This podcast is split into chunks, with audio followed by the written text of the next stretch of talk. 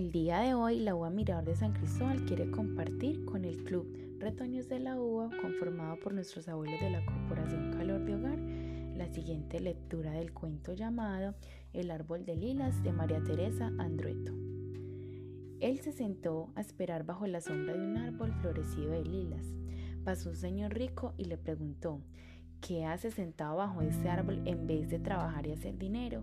Y el hombre le contestó, espero. Pasó una mujer hermosa y le preguntó, ¿qué hace sentado bajo ese árbol en vez de conquistarme? Y el hombre le contestó, espero. Pasó un niño y le preguntó, ¿qué hace usted señor sentado bajo este árbol en vez de jugar? Y el hombre le contestó, espero. Pasó la madre y le preguntó, ¿qué hace este hijo mío sentado bajo un árbol en vez de ser feliz? Y el hombre le contestó, espero. Ella salió de su casa, cruzó la calle, atravesó la plaza y pasó junto al árbol florecido de lilas.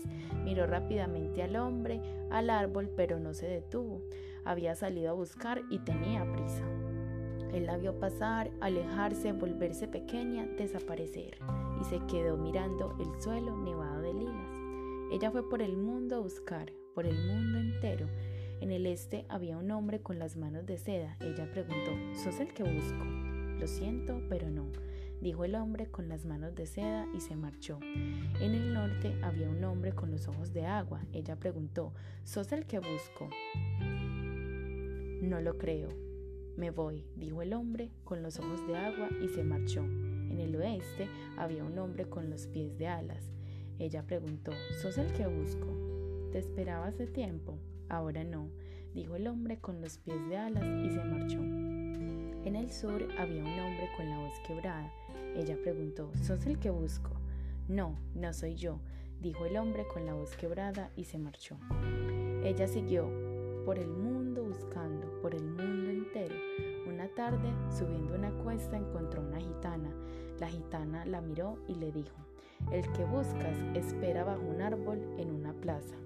Ella recordó al hombre con los ojos de agua, al que tenía las manos de seda, al de los pies de alas y al que tenía la voz quebrada. Y después se acordó de una plaza, de un árbol que tenía flores de lilas y del hombre que estaba sentado a su sombra. Entonces se volvió sobre sus pasos, bajó la cuesta y atravesó el mundo, el mundo entero. Llegó a su pueblo, cruzó la plaza, caminó hasta el árbol y le preguntó al hombre que estaba sentado a su sombra, ¿qué haces aquí, sentado bajo este árbol? Y el hombre dijo con la voz quebrada, te espero. Después él levantó la cabeza y ella vio que tenía los ojos de agua, la acarició y ella supo que tenía las manos de seda. La llevó a volar y ella supo que tenía también los pies de alas.